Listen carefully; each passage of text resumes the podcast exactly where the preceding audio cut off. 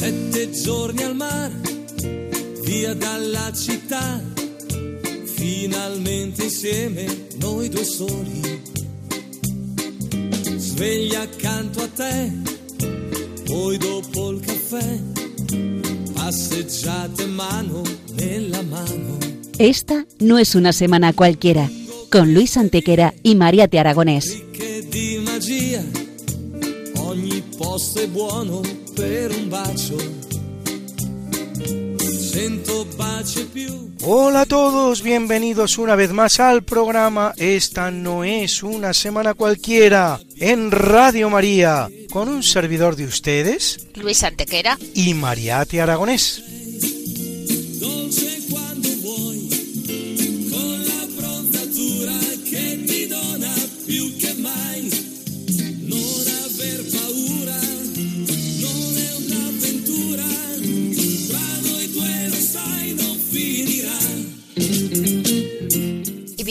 Semana nos ocupa hoy?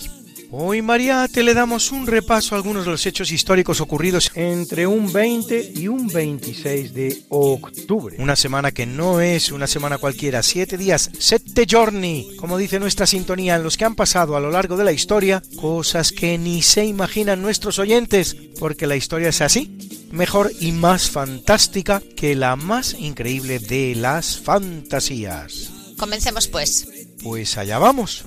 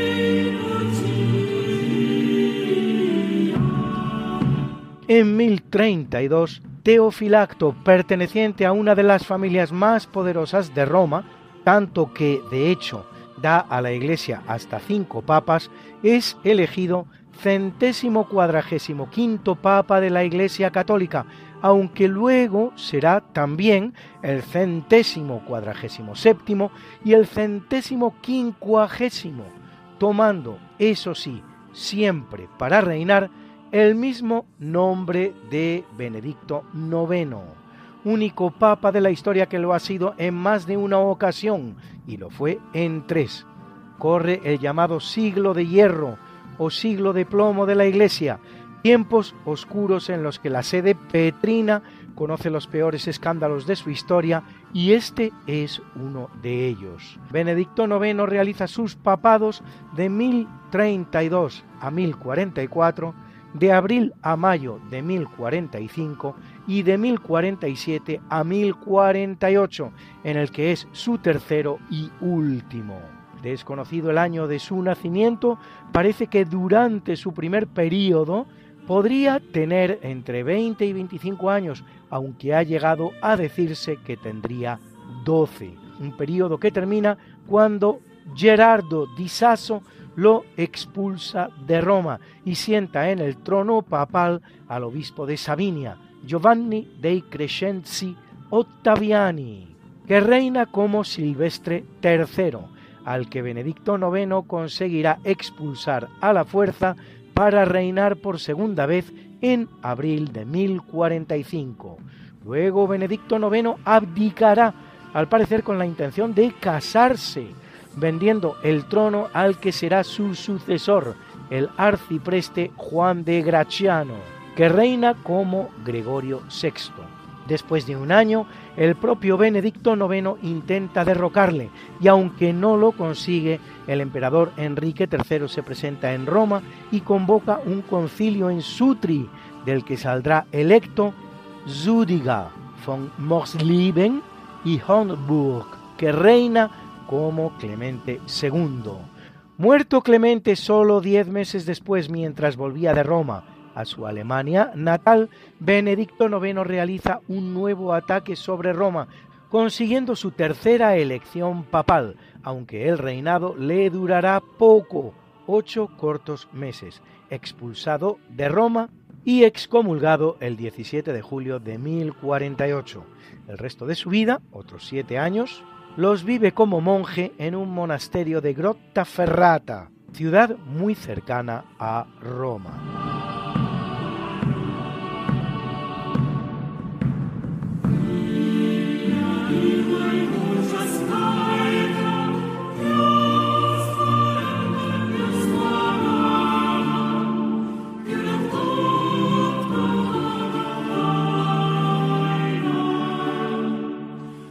En el año 1094, Rodrigo Díaz de Vivar, más conocido como el Cid Campeador, vence a los almorávides en la batalla de Cuarte, a pocos kilómetros de Valencia.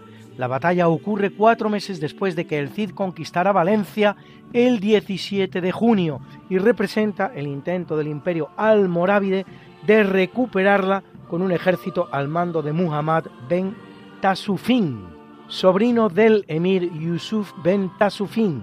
Tras un sitio que dura ya más de un mes, el Cid sale de la ciudad y rompe el cerco, obteniendo una victoria decisiva para asegurar su feudo valenciano, el cual permanecerá en poder cristiano hasta 1102, es decir, hasta tres años después de muerto el Cid.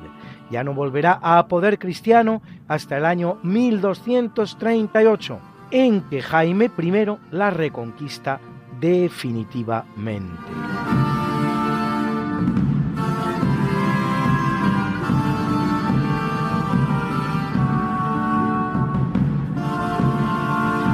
En 1496, en la iglesia de San Gumaro de la bella ciudad de Lier, en Flandes, contraen matrimonio Juana de Castilla, que luego será la reina Juana I, de Castilla y de Aragón, y Felipe de Habsburgo, llamado el Hermoso, hijo del emperador Maximiliano de Austria, luego Felipe I de España. El cortejo enviado por los reyes católicos para la ocasión incluía una flota de 19 buques y una tripulación de 3.500 hombres, un verdadero despliegue llamado a impresionar a la corte imperial.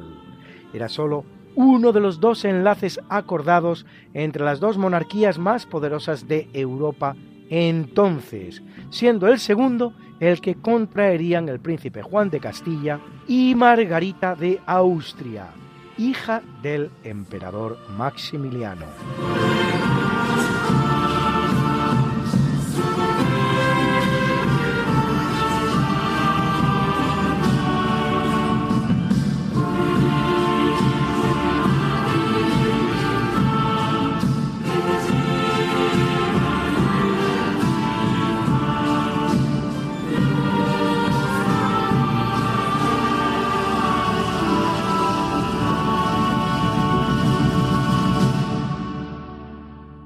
Capítulo siempre fecundo de la conquista, colonización y evangelización de América por los españoles que va a permitir a los indígenas americanos el tránsito del neolítico al renacimiento.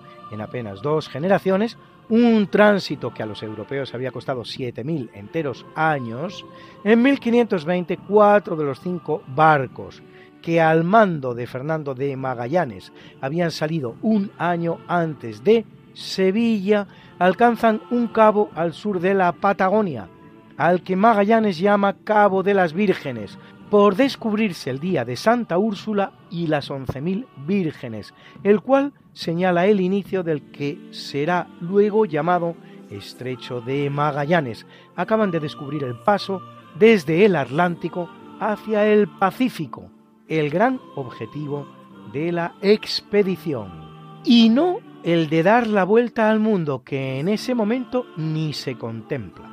Haciendo posible todos ellos y muchos más tres siglos de pax hispana sin precedentes en la historia americana, la cual, una vez que España abandone el escenario, conocerá más de dos centenares de conflictos, tanto civiles como entre vecinos.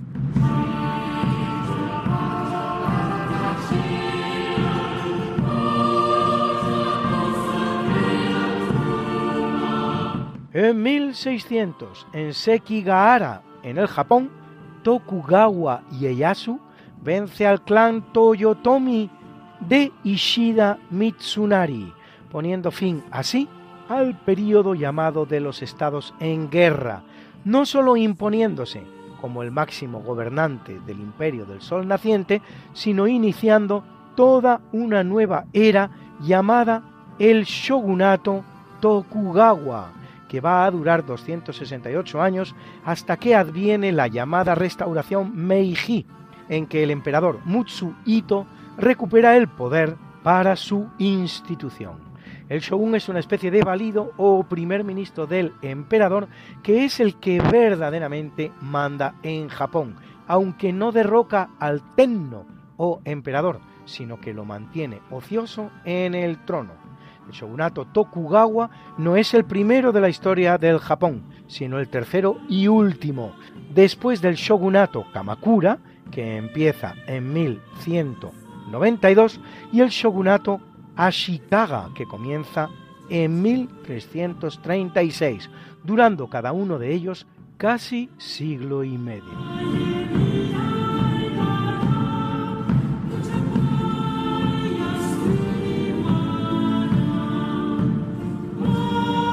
Corriendo el año 1631, el franciscano español Juan Pérez Bocanegra publica el himno procesional llamado en la lengua quechua, en que está escrito Anak Pachap Cusiquinin, Alegría del Cielo en español, para las festividades dedicadas a la Virgen, publicado por él mismo en la Ciudad de los Reyes diez años más tarde. Se trata de la primera obra polifónica compuesta y publicada en el Nuevo Mundo. Hoy el Anak Pachap Kusikwinin está acompañando este primer tercio de eventos.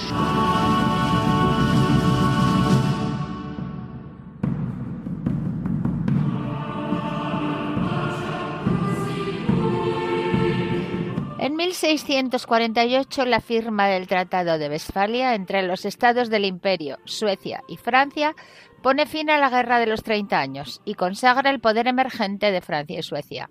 Se suele decir que Westfalia representa la decadencia de España, y aunque es cierto que pierde Holanda, aún ejercerá como primera potencia en el ámbito europeo durante más de medio siglo, hasta que en 1714, por la paz de Utrecht, pierda Bélgica e Italia. Y eso que en el ámbito mundial aún seguirá ejerciendo como la gran potencia merced a su potente imperio pentacontinental en el que sigue sin ponerse el sol.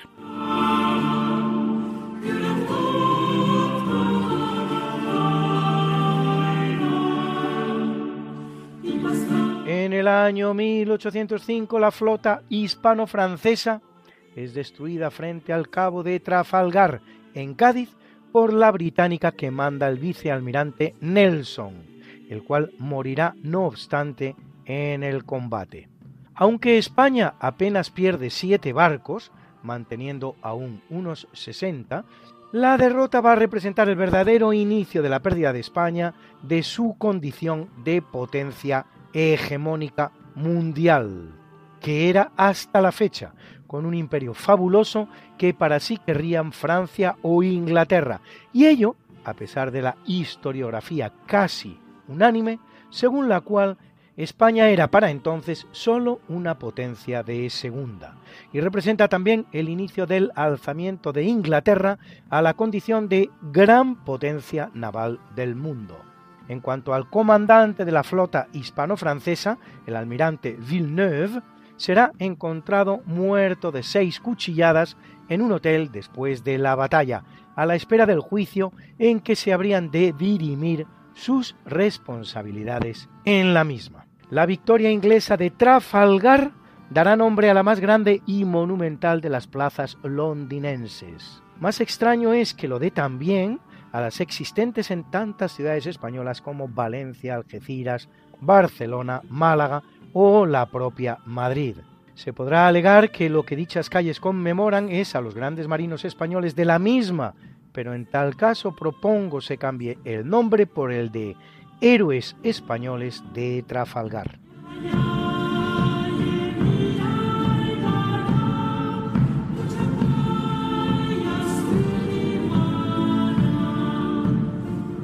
En 1863, el general Guillermo Enrique Dufour inaugura en Ginebra una conferencia internacional para remediar la carencia de personal sanitario en las filas de los ejércitos, la cual confeccionará 10 resoluciones que constituirán el germen de la futura Cruz Roja.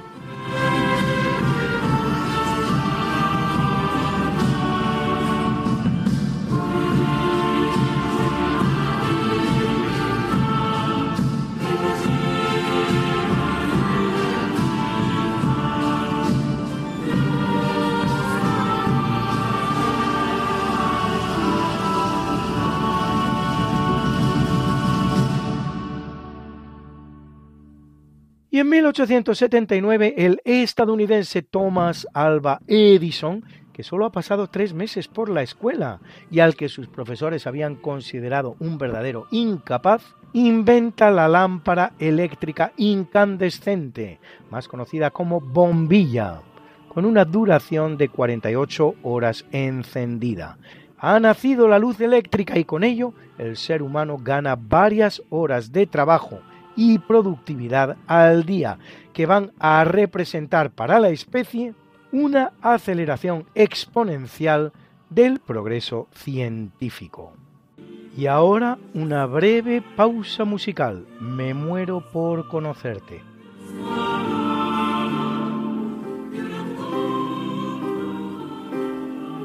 Me muero por suplicarte que no te vayas mi vida me muero por escucharte, decir las cosas que nunca digas, más me callo y te marchas.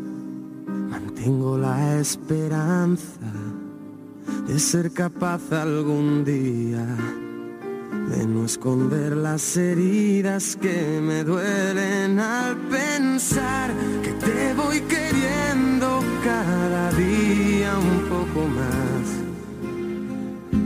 ¿Cuánto tiempo vamos a esperar? Me muero por abrazarte y que me abraces tan fuerte. Me muero por divertirte y que me beses cuando despierte acomodado en tu pecho hasta que el sol aparezca me voy perdiendo en tu aroma, me voy perdiendo en tus labios que se acercan susurrando palabras que llegan a este pobre corazón. Voy sintiendo el fuego en mi interior. Me muero por conocerte, saber que piensas abrir todas tus puertas y vencer esas tormentas que nos quieran abatir, centrar en tus ojos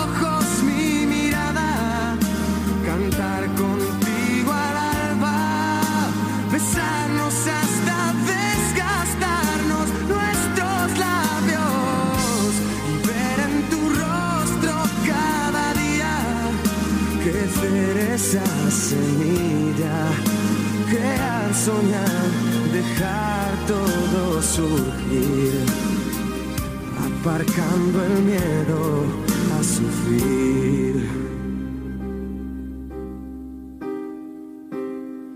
Me muero por explicarte lo que pasa por mi mente, me muero por intrigarte y seguir siendo capaz de sorprenderte, sentir cada día ese flechazo al verte. ¿Qué más dará lo que digan? ¿Qué más dará lo que piensen si estoy loco? Es cosa mía y ahora vuelvo a mirar el mundo a mi favor. Vuelvo a ver brillar la luz del sol. Me muero por conocerte, saber qué es lo que piensas, abrir todas tus puertas, vencer esas tormentas que nos quieran abatir, centrar en tus ojos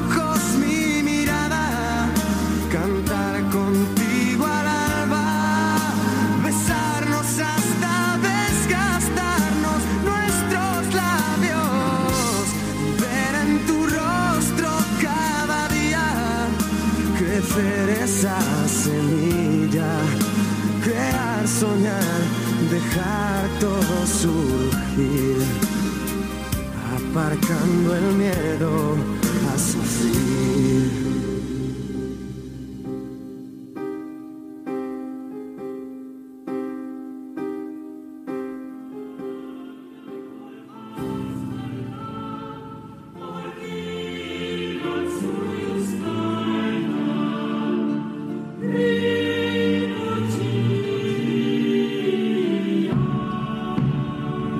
En 1934, aunque tres años antes ya había tenido lugar un festejo taurino con la participación de hasta ocho matadores, Fortuna, Marcial Lalanda, Nicanor Villalta, Fausto Barajas, Luis Fuentes Bejarano, Vicente Barrera, Armillita Chico y Manuel Mejías. Bienvenida, se inaugura oficialmente en Madrid la Plaza de Toros de las Ventas, la tercera del mundo por aforo, con casi 24.000 espectadores y la segunda en dimensiones de su ruedo. Solo después de la de Ronda, obra de los arquitectos José Espellús y, a su muerte, Manuel Muñoz Monasterio, construida en precioso estilo neomudéjar.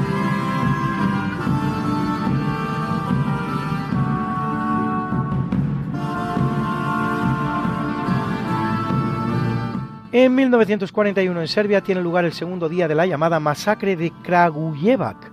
Más de 5.000 civiles muertos por los nazis en represalia a un ataque partisano sobre 10 soldados alemanes y 26 heridos. Estas represalias no se efectuaban de manera caprichosa, sino que existía una política de represalias que establecía la regla de 100 ejecuciones por cada soldado muerto y 50 por cada soldado herido.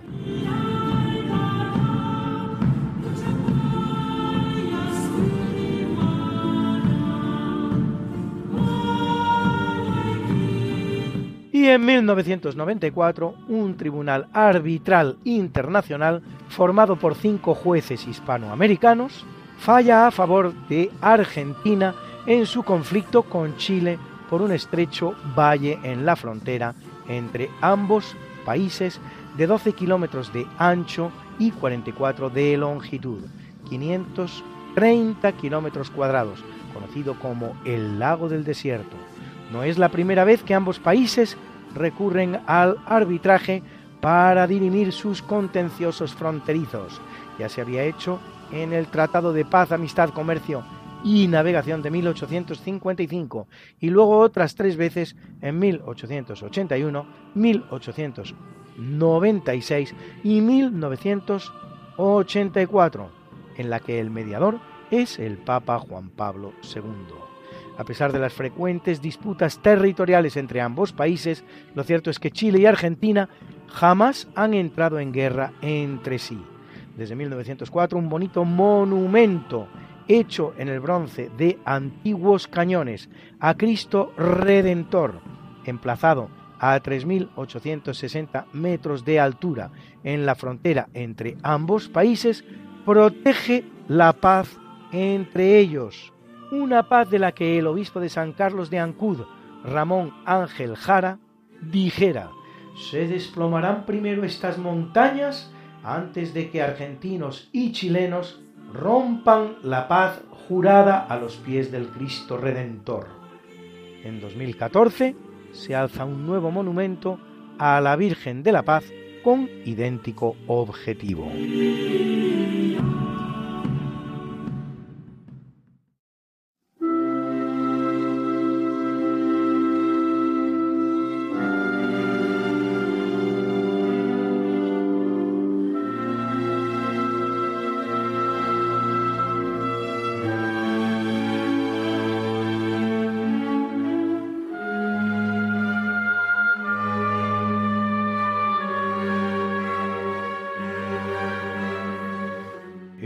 Capítulo del natalicio en el año 1328 viene al mundo Zhu Yuanzhang, emperador chino que expulsa a los mongoles de la dinastía Yuan y funda la dinastía Ming, recordada por varias cosas, pero sobre todo por su extraordinario sistema de administración, una dinastía que perdurará hasta 1644, casi tres siglos protagonista junto con el imperio español de la que hoy se da en llamar muy acertadamente la primera globalización, esto es la primera vez que fue posible comerciar todos los productos del mundo en todos los lugares del mundo, gracias a las rutas comerciales abiertas por españoles y portugueses.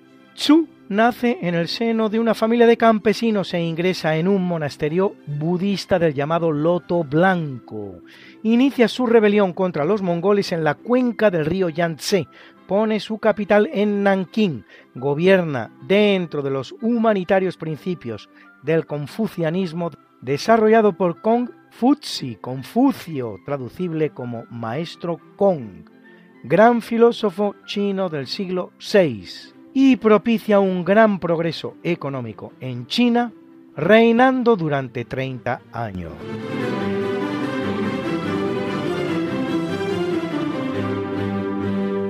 Nace en 1632 el holandés Anthony van Leeuwenhoek, fabricante de instrumentos ópticos y primera persona en observar bacterias y protozoos, al que se tiene por su descubridor el cual introducirá mejoras en los microscopios con los que llega a observar glóbulos rojos, sistemas de vasos capilares y ciclos vitales de los insectos.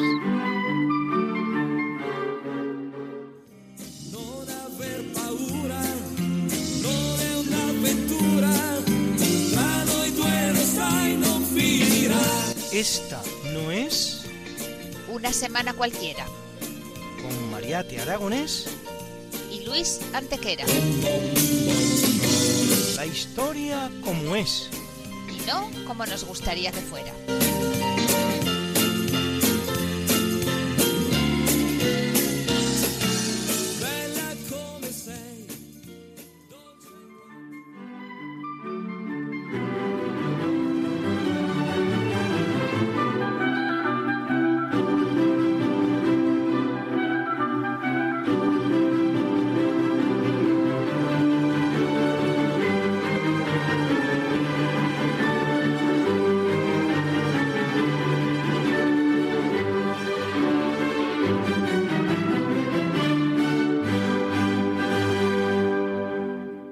Nace en 1728 José Moñino y Redondo, secretario de Estado de Carlos III de España.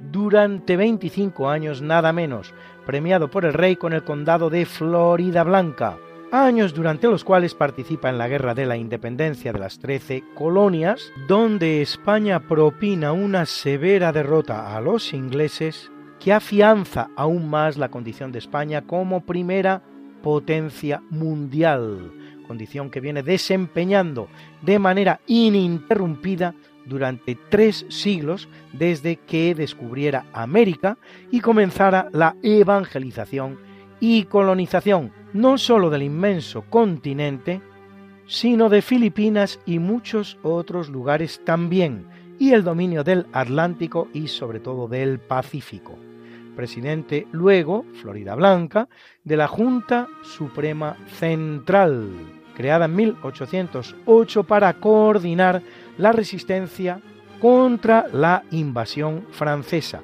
que esta sí, y por el contrario, representa el inicio de la decadencia española y su pérdida de la condición de primera potencia mundial.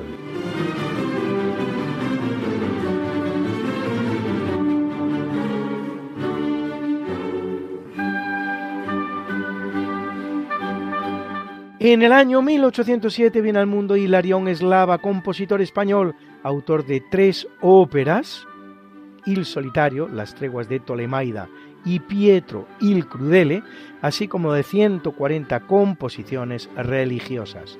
Hoy su precioso Miserere acompañará nuestro obituario.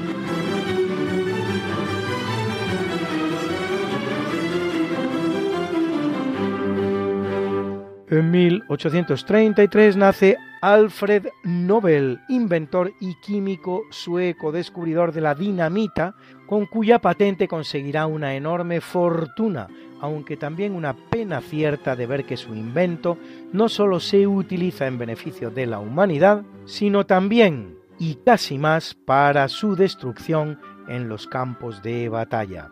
A su muerte su gran fortuna será donada a una fundación llamada precisamente Fundación Nobel, que otorgará premios a las personas que más destaquen en el progreso y beneficio de la humanidad, y ello en cinco categorías, fisiología o medicina, física, química, literatura y paz.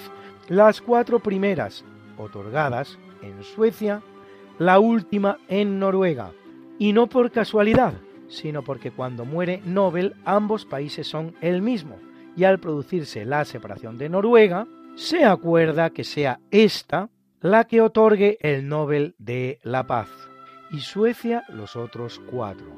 La Real Academia de las Ciencias de Suecia otorga los Nobel de Física y Química, la Asamblea del Nobel del Instituto Karolinska el de Medicina, y la Academia Sueca el de Literatura. A ellos se añade en 1969 un Nobel de Economía que otorga la Real Academia Sueca de Ciencia. Los Nobel se entregan en una ceremonia celebrada cada 10 de diciembre en Estocolmo. Los primeros se reparten en 1901. La cuantía actual del premio asciende a unos 874.000 euros que pueden ser repartidas hasta entre tres premiados, no más, y el premio no puede otorgarse a título póstumo, a menos que el ganador haya sido elegido antes de su muerte.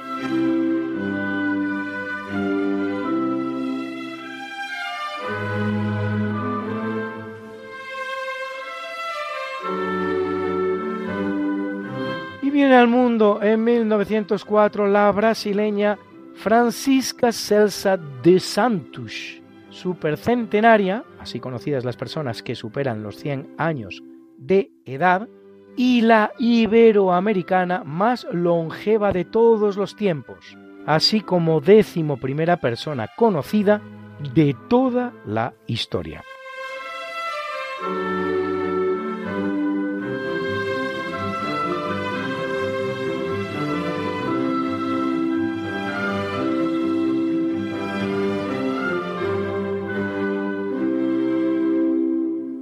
Nace en el año 1925 Celia Cruz, cantante cubana apodada la reina de la salsa, que populariza ritmos como el son, el son montuno, el guaguancó, la rumba, la guaracha o el bolero. La escuchamos cantando este pegadizo, Oye cómo va mi ritmo. Bueno, vamos a...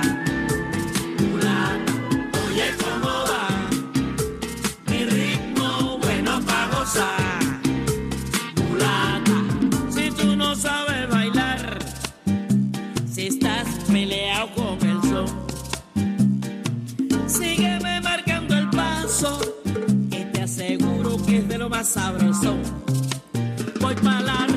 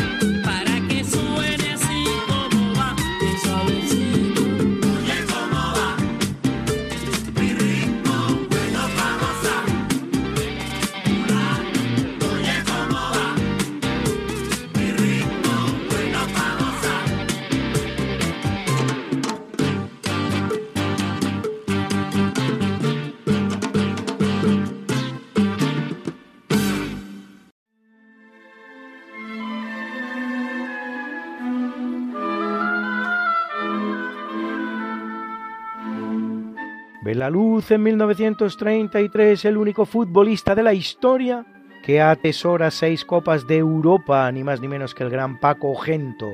Por debajo de él, diez jugadores tienen cinco. A saber, Cristiano Ronaldo, Bale, Benzema, Carvajal, Marcelo, Modric, Casemiro, Cross, Isco y Nacho. ¿Que, ¿Qué tienen todos ellos en común? Pues ¿qué va a ser? Que son todos madridistas. Paco Gento es también ganador de una Copa Intercontinental, dos Copas Latinas, una pequeña Copa del Mundo y, escuchen ustedes bien, 12 ligas españolas, otro récord imbatido, amén de dos copas del Generalísimo, así como una Eurocopa con la selección española. Menudo palmarés, uno de los mejores jugadores de todos los tiempos, recordado por su punta de velocidad. Era capaz de correr los 100 metros en 11 segundos en un momento en el que el récord mundial estaba en 9,9, a quien hemos perdido este mismo año para desgracia del fútbol y del deporte.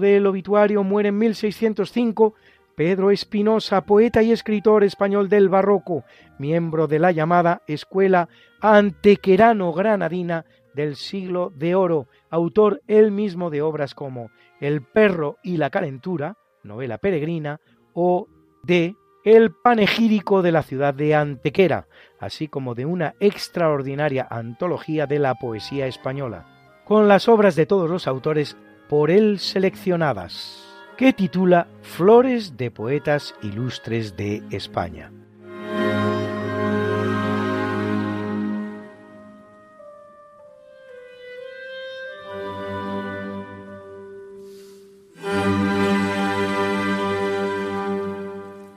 Muere en 1774 Michel Benoit, misionero jesuita y científico francés que se pondrá al servicio del emperador chino Para quien realiza trabajos tales como el diseño de dos palacios de estilo occidental en el antiguo Palacio de Verano, varias fuentes, un acueducto, un gran mapa del mundo, otro del Imperio chino, etc.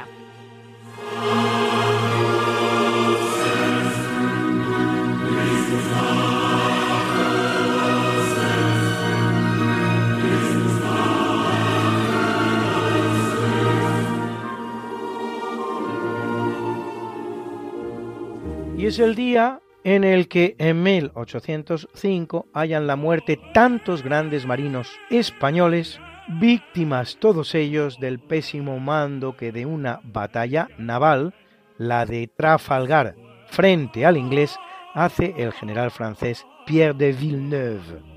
Así, Cosme Churruca, menos conocido como el gran científico que también fue, además de marino, descubridor de una ruta alternativa al estrecho de Magallanes para unir los océanos Atlántico y Pacífico, así como de una ensenada que lleva su nombre, agregado al Observatorio de la Marina de San Fernando, autor de 34 cartas esféricas y mapas geométricos. Así, Dionisio Alcalá Galiano, que como el anterior, amén de marino, será un gran cartógrafo y científico, que realiza una expedición al paso del Pacífico para determinar la conveniencia de atravesar por el estrecho de Magallanes o por el cabo de Hornos y que participa en la famosa expedición Malaspina.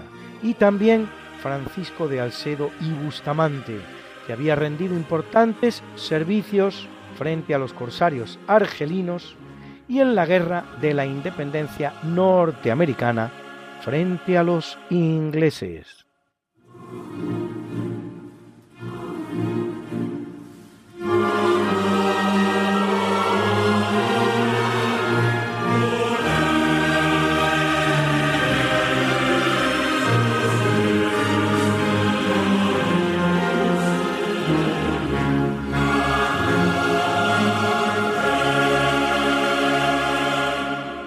Abandona el mundo en 1886 José Hernández, el Cervantes de las letras argentinas, autor de la obra de referencia de la literatura rioplatense, el gaucho Martín Fierro.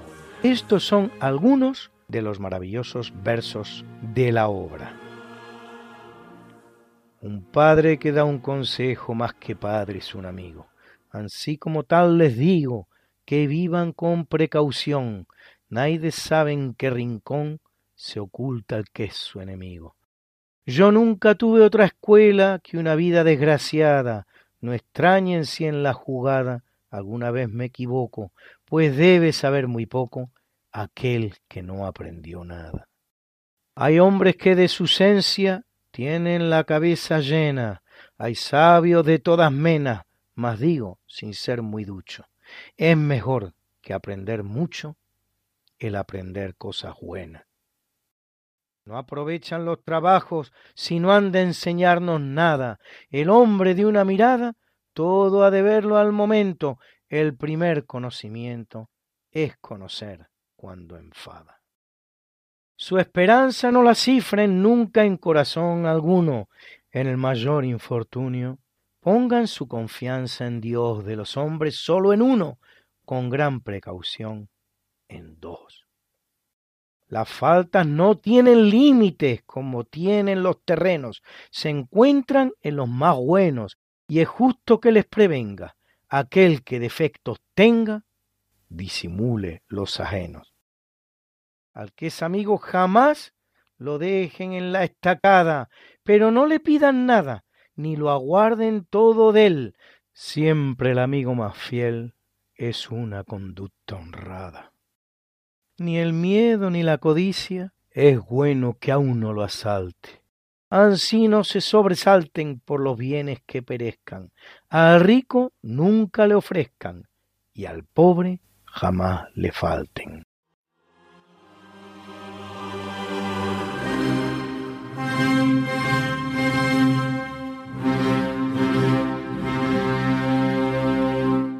Y muere en 1980 Hans Asperger, pediatra y psiquiatra austríaco, que describe el llamado en su honor síndrome de Asperger, enfermedad de la familia del autismo, con una incidencia de tres casos por cada mil individuos, enfermedad que combina síntomas de ansiedad, depresión, déficit de atención, aminoaciduria, epilepsia, tics y bipolaridad.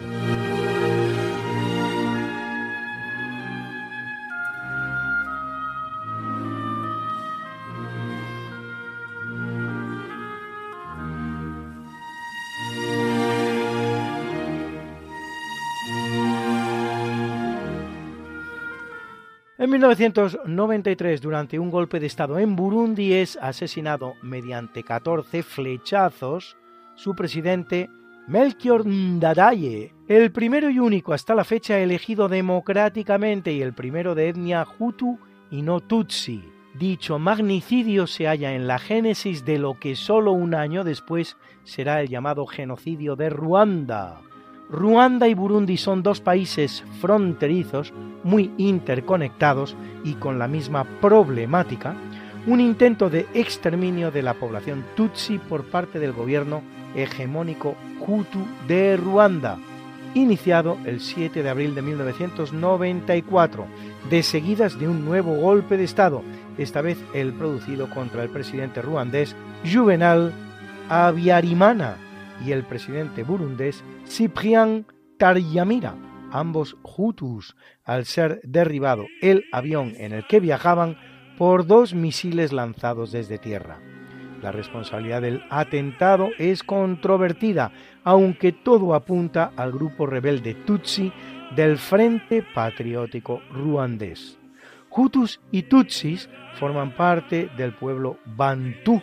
Un 15% son Tutsis y un 85% Hutus, pero durante el gobierno colonial belga los Tutsis fueron aupados al poder sobre los Hutus, lo que generaría las tensiones étnicas que afloran durante el genocidio del 94.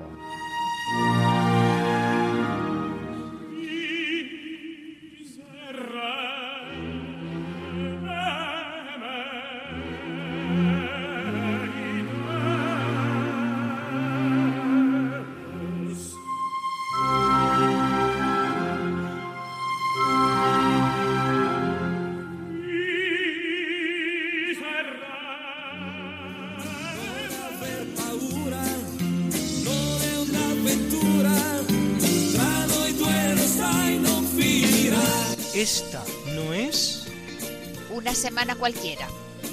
con Mariate Aragonés Y Luis Antequera. la historia como es. Y no como nos gustaría que fuera.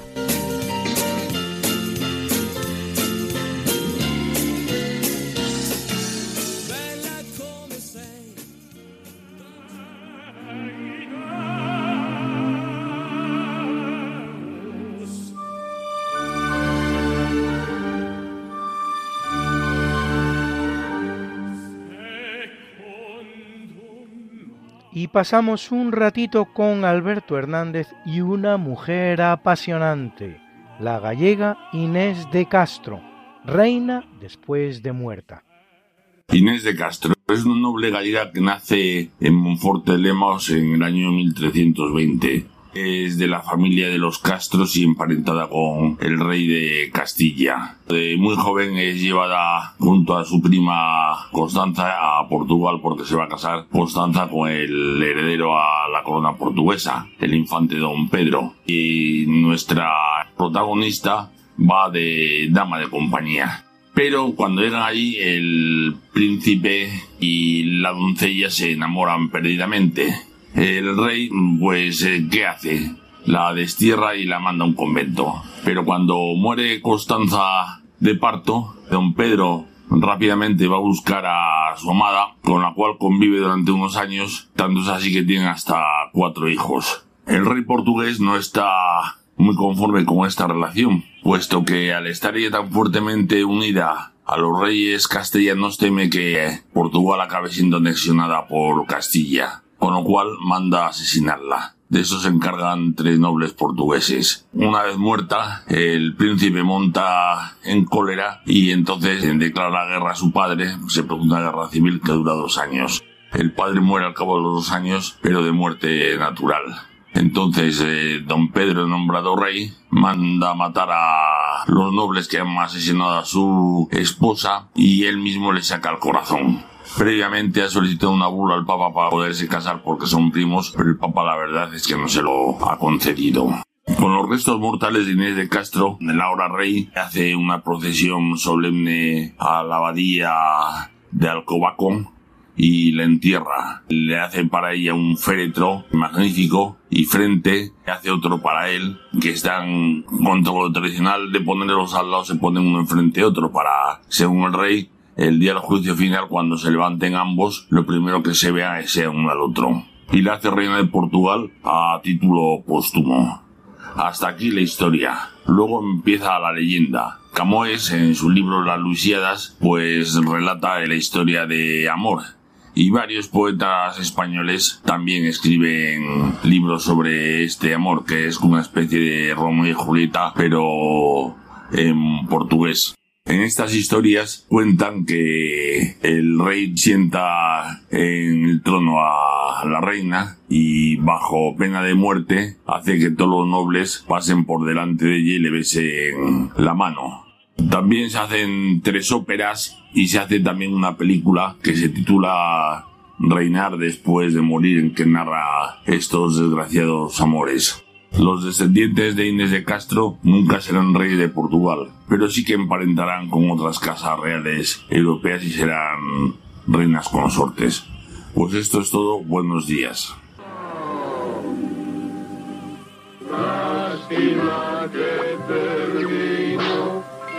Festival de hoy.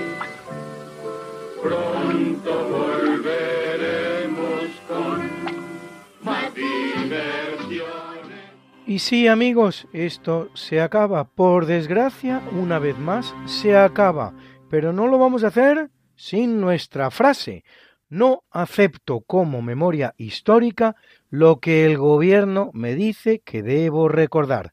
Fernando García de Cortázar, jesuita e historiador, por desgracia recientemente fallecido.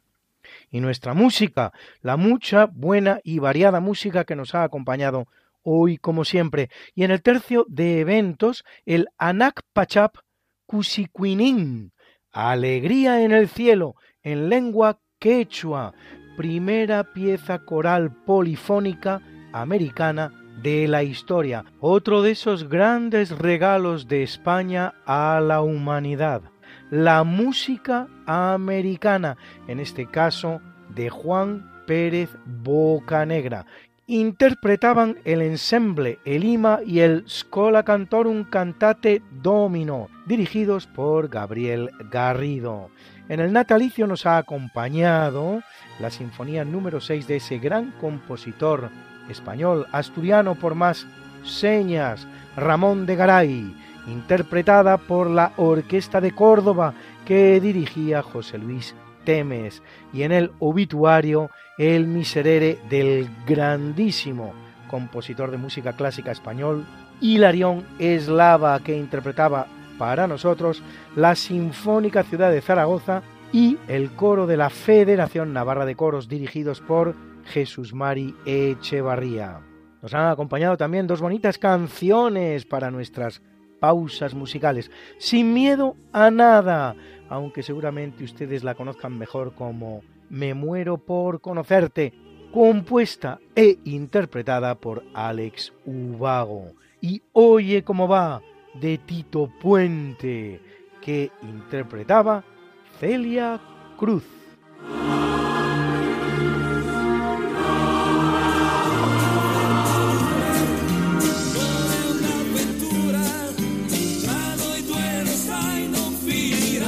Esta no es una semana cualquiera, a que teníamos razón. La historia, ¿cómo es? Y no como nos gustaría que fuera. Hasta el próximo programa. Se despiden de ti, Mariate Aragonés y Luis Antequera. Pero yo te veo muy pronto en el programa de Javier Ángel Ramírez, Diálogos con la Ciencia, el jueves a las 12 de la noche, o lo que es lo mismo, el viernes a las 0 horas, con nuevos episodios de nuestra apasionante historia. No te lo pierdas. con la bronzatura che ti dona più che mai. Non aver paura, non è un'avventura. Les hemos ofrecido en Radio María Esta no es una semana cualquiera, con Luis Antequera y Mariate Aragonés. Sai, non finirà.